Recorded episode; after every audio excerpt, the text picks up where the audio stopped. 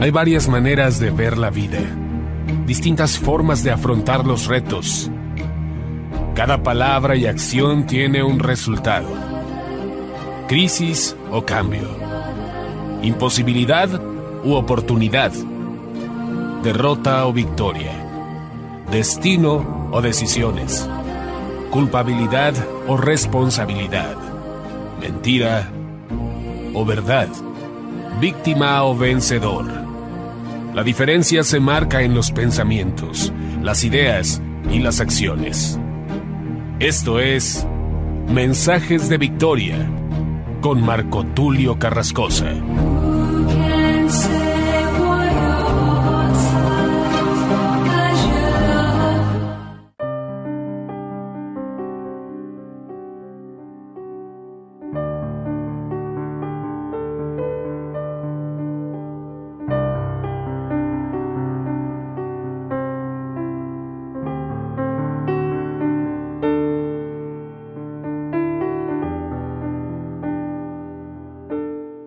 Bendiciones a todos, hermanos y amigos. Es un gran gusto poderles saludar de nueva cuenta a través de la radio, a través de internet. Y hoy nuevamente estoy compartiéndoles un episodio más de la serie Dios de Pactos. A este episodio número 38 lo he titulado El Mesías es el Silo prometido, el príncipe de paz y el rey de Salem. Como les explicaba ayer, el significado de Silo tiene que ver con descanso, tiene que ver con aquel que provee paz, que provee tranquilidad. Y el único que nos puede dar ese descanso, como lo comentaba en el mensaje de ayer, es el pastor, nuestro pastor Jesús. Él es el buen pastor que da su vida por las ovejas. Él es el pastor que nos lleva a pastos delicados, a lugares de descanso, a aguas de reposo. Por lo tanto, esta profecía, hablando de Silo, solamente se puede cumplir en Jesús. Haciendo una reseña de lo que señala Génesis 49, si leemos el verso 8 en adelante, dice la escritura, Judá, te alabarán tus hermanos, tu mano en la cerviz de tus enemigos, los hijos de tu padre se inclinarán a ti. Nos está hablando de reconocer a Judá, los hijos de tu padre se inclinarán a ti. Es decir, reconocerán que es rey. Cachorro de león, Judá, de la presa subiste, hijo mío, se encorvó, se echó como león, así como león viejo. ¿Quién lo despertará? No será quitado el cetro de Judá, ni el legislador de entre sus pies, hasta que venga Silo, y a él se congregarán los pueblos. Verso 11 atando a la vid su pollino y a la cepa el hijo de su asna. Lavó en el vino su vestido y en la sangre de uvas su manto, sus ojos rojos del vino y sus dientes blancos de la leche. Cuando leemos este pasaje, lamentablemente hoy en día hay un cristianismo, hay un discipulado, lamentablemente tengo que decirlo, muy superficial. La mayoría de predicadores dan mensajes motivacionales, y es lamentable, pero no hay profundidad en las sagradas escrituras. A pasajes como estos simplemente no se les da mayor valor. Siempre se busca un mensaje adecuado a la necesidad de la gente y no adecuar a la gente al molde de Dios. Por esto la escritura dice que amontonarán maestros conforme a sus concupiscencias. Esto quiere decir conforme a sus deseos. Pero no se amontona la gente, se amontonan los maestros que la misma gente contrata a través de diferentes negociaciones. Esto quiere decir que muchas veces no necesariamente el que tiene miles de seguidores o congrega a una multitud necesariamente tenga una verdad para transmitir. A Jesús lo seguían multitudes sin duda alguna, pero también hubieron momentos donde varias personas donde mucha gente lo abandonó a causa de la dureza de su palabra. Ustedes recordarán aquel mensaje cuando Jesús dijo, el que quiera seguirme, niéguese a sí mismo, tome su cruz y sígame. Esto tiene que ver con renuncia. Pero en una iglesia donde se promueve que todo es éxito, hablemos de una congregación, porque iglesia somos todos, iglesia es el cuerpo de Cristo Jesús.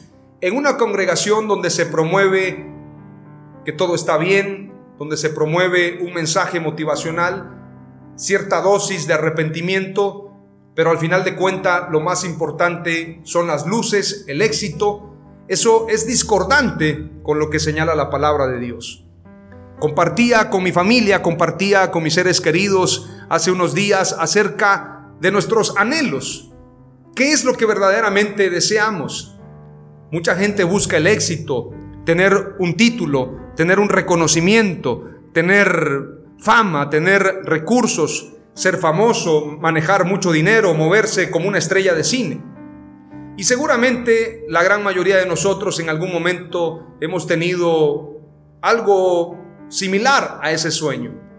Pero cuando vamos a la escritura, cuando decimos que somos discípulos de Jesús, cuando nos damos cuenta que el Hijo del Hombre, que Jesús no tenía dónde recostar su cabeza, que para entrar al templo tuvo que mandar al apóstol Pedro a pescar para poder pagar el impuesto, que para la entrada triunfal mandó a pedir que le dieran el pollino para poder entrar a Jerusalén y se cumpliera la palabra profética sobre él, que cuando se reunieron en la Santa Cena mandó a pedir prestado el aposento alto, que al apóstol Pedro le rogó para que le prestara la barca, para que predicara desde ella, nos damos cuenta de la verdadera austeridad y la verdadera renuncia. Jesús dejó todo su trono, dejó su gloria. Cuando digo todo su trono me refiero a que abandonó todo el privilegio. Moisés es una figura de Jesús. Moisés dejó todos los beneficios que les otorgaba el reino de Egipto a los que eran hijos de linaje. Moisés era reconocido por Faraón. De cierta manera, Moisés pertenecía también a ese linaje, tenía oportunidad de poder haber llegado a ser faraón. Porque la hija de faraón reconoció a Moisés, sin embargo Moisés deja la comodidad prefiriendo el vituperio, prefiriendo enfrentarse a faraón con tal de libertar al pueblo de Dios, al pueblo de Israel. Esto es renuncia. El Evangelio nos habla de renuncia en muchas ocasiones y Jesús renunció a su trono dejando su trono de gloria, nos vino a libertar. Esto es el mensaje del Evangelio. No es comodidad, no es hablar de logros, de éxitos, de comprar carros, casas, de tener millones de seguidores. Todo eso vendrá por añadidura. Pero busquemos primeramente el reino de Dios y su justicia. Y buscar primeramente el reino de Dios y su justicia es que verdaderamente Jesús habite en nuestro corazón y le demos a Él el primer lugar. Que podamos reconocerlo como Rey en nuestras vidas. Que podamos ponerlo a Él en el centro. Yo siempre lo he dicho en reuniones de pastores y líderes que lamentablemente hoy muchos se han puesto en el lugar de Jesús aquellos a los que les llaman Padre, a los que los llaman apóstol, cobertura espiritual, Padre espiritual, títulos que solamente le corresponden a Dios. Aquellos que han ostentado ese lugar le han quitado el púlpito a nuestro Señor Jesucristo. Él es el único pastor, Él es el único buen pastor que da su vida por las ovejas. Es por esto que este mensaje es un mensaje de exaltación. El Mesías es el Silo prometido, el príncipe de paz y el rey de Salem. Él es el único. Nadie más puede ser el Silo, nadie más puede darte el descanso. No te lo van a dar las riquezas, no te lo van a dar las multitudes, no te lo van a dar las mujeres, no te lo dará la fama. Nadie te puede dar el descanso que solamente te puede dar Dios. Bienaventurado aquel a quien Dios no lo inculpa de pecado. Bienaventurado aquel que está limpio delante de Dios. Bienaventurado aquel que es justo delante de Dios. Porque esa persona ha hallado el descanso en su vida. No hay paz para los impíos, dice la palabra de Dios. Porque no puede haber paz cuando tú tienes pecados, cuando tú no estás verdaderamente limpio delante de Dios. Pero esto no se puede alcanzar por obras. Aunque yo donara todas mis riquezas, aunque yo donara todo lo que tengo, inclusive Si yo diera mi cuerpo para ser quemado y no tengo amor, de nada me sirve. Porque lo que Dios quiere es que entendamos y verdaderamente vivamos en ese amor, en el amor verdadero, el amor que no busca lo suyo, el amor que no tiene envidia, ese amor verdadero y puro como el amor que Él nos tuvo al entregar su vida por nosotros. Ese es el amor que tú y yo tenemos que conocer. Ese es el verdadero amor. Y a través de ese amor podemos tener vida eterna. A través de ese amor podemos nosotros caminar conforme a Jesús. Él es el camino, la verdad y la vida, porque esto tiene que ver con un estilo de vida. Caminar como Él caminó, ser auténticos y verdaderos como lo fue Él y vivir como vivió Jesús. Esto es verdaderamente ser un discípulo. Vayamos rápidamente a lo que dice la Escritura en Isaías capítulo 9 y verso 6. Declara la Escritura. Porque un niño nos ha nacido, un hijo nos ha sido dado, y la soberanía reposará sobre sus hombros, y se llamará su nombre admirable, consejero, Dios poderoso, Padre eterno, príncipe de paz. Estos títulos solamente le corresponden a Jesús. Y cuando se habla de Jesús, se le presenta también como Emanuel. Mateo 1:23 declara, He aquí la Virgen concebirá y dará a luz un hijo y le pondrán por nombre Emanuel, que traducido significa Dios con nosotros. Jesús es el mismo Dios hecho hombre. No son tres personas, es uno mismo. Es el mismo de ayer, de hoy y por los siglos. El mismo Dios que se manifestó a nosotros en carne. El verbo se hizo carne. Por esto su nombre también es Emanuel, Dios con nosotros. Mateo 28, 18 declara, y acercándose Jesús les habló diciendo, Toda autoridad me ha sido dada en el cielo y en la tierra. El único rey, el único Señor es Jesús. Él tiene toda la autoridad en el cielo y en la tierra.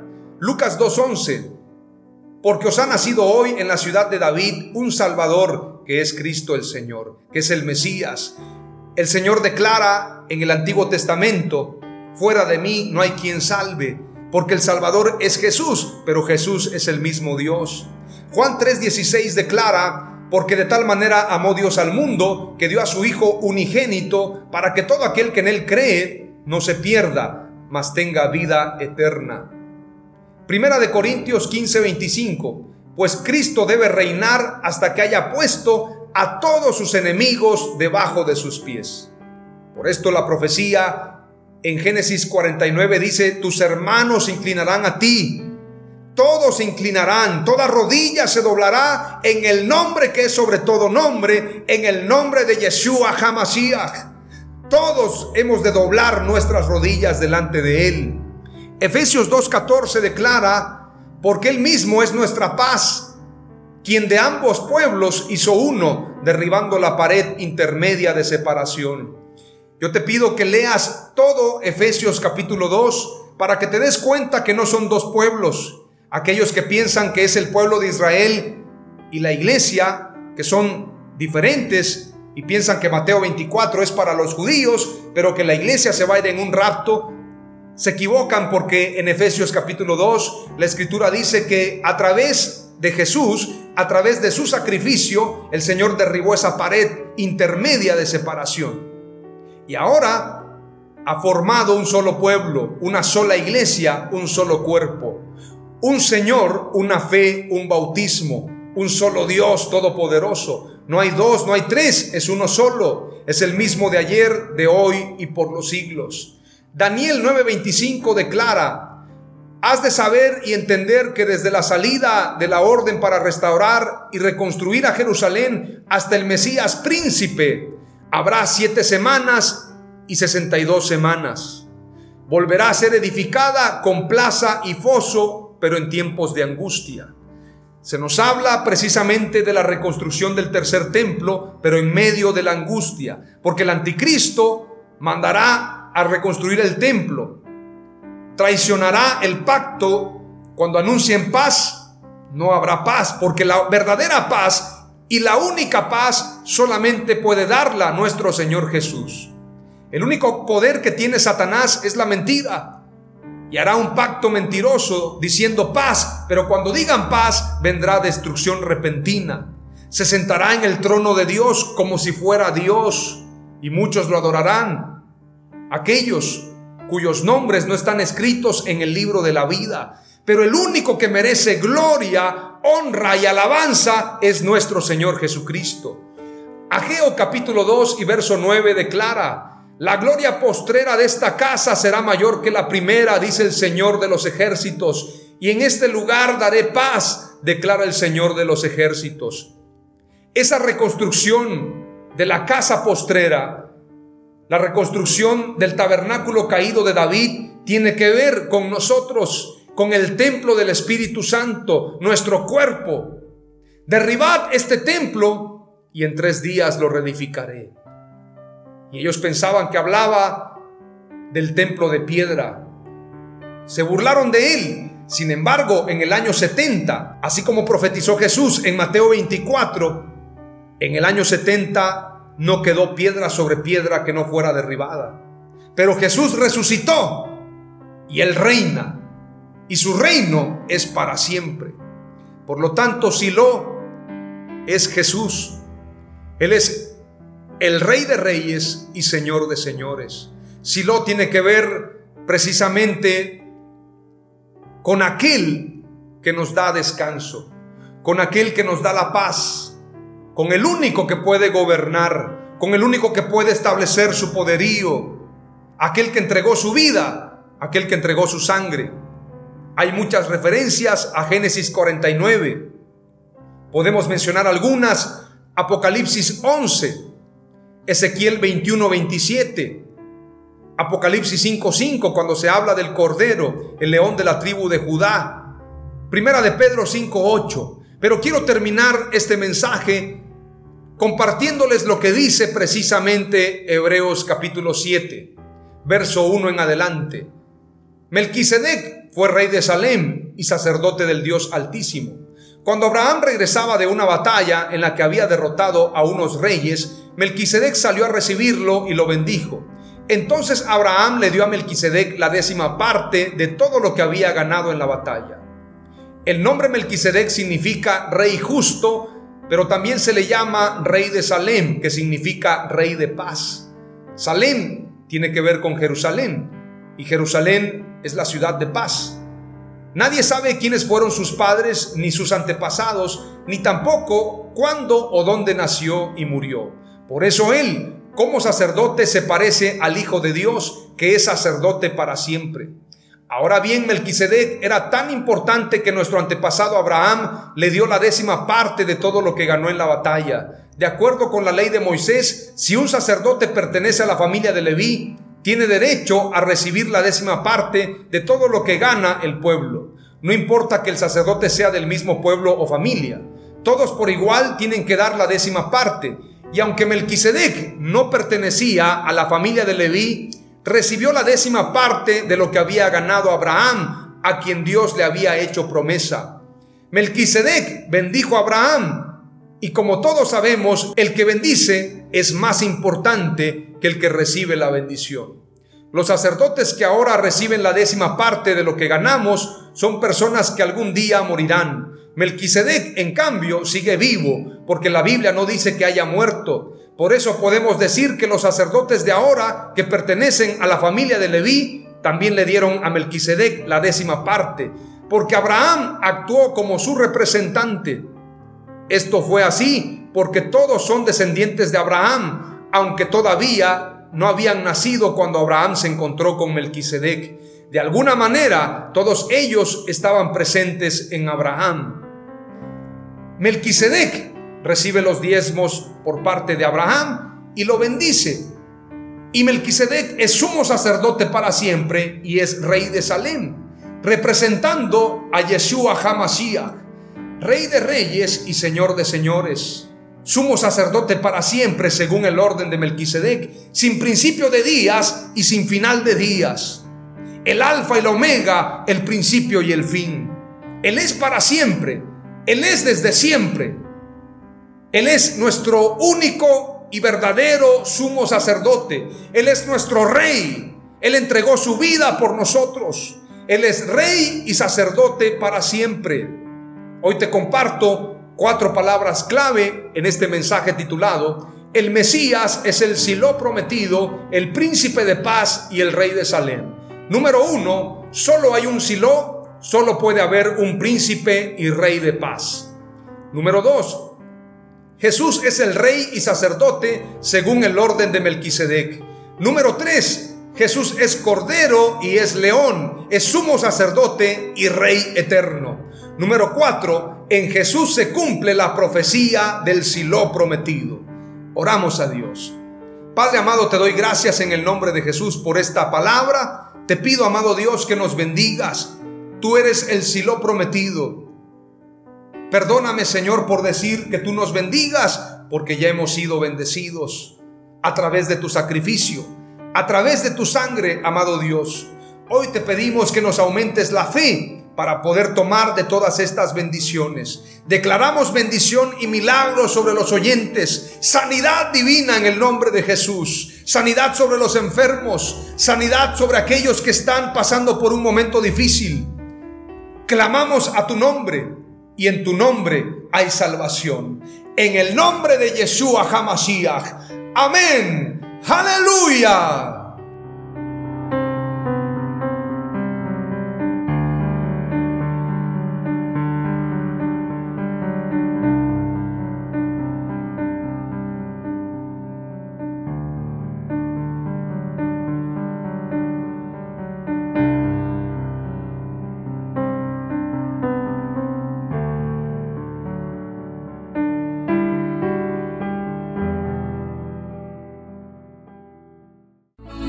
Esto fue Mensajes de Victoria con Marco Tulio Carrascosa. Gracias por escucharnos y seguirnos en nuestras redes sociales. Si deseas invitarnos a tu ciudad, escríbenos por inbox o al WhatsApp 961 66 882 99 961 66 882 99.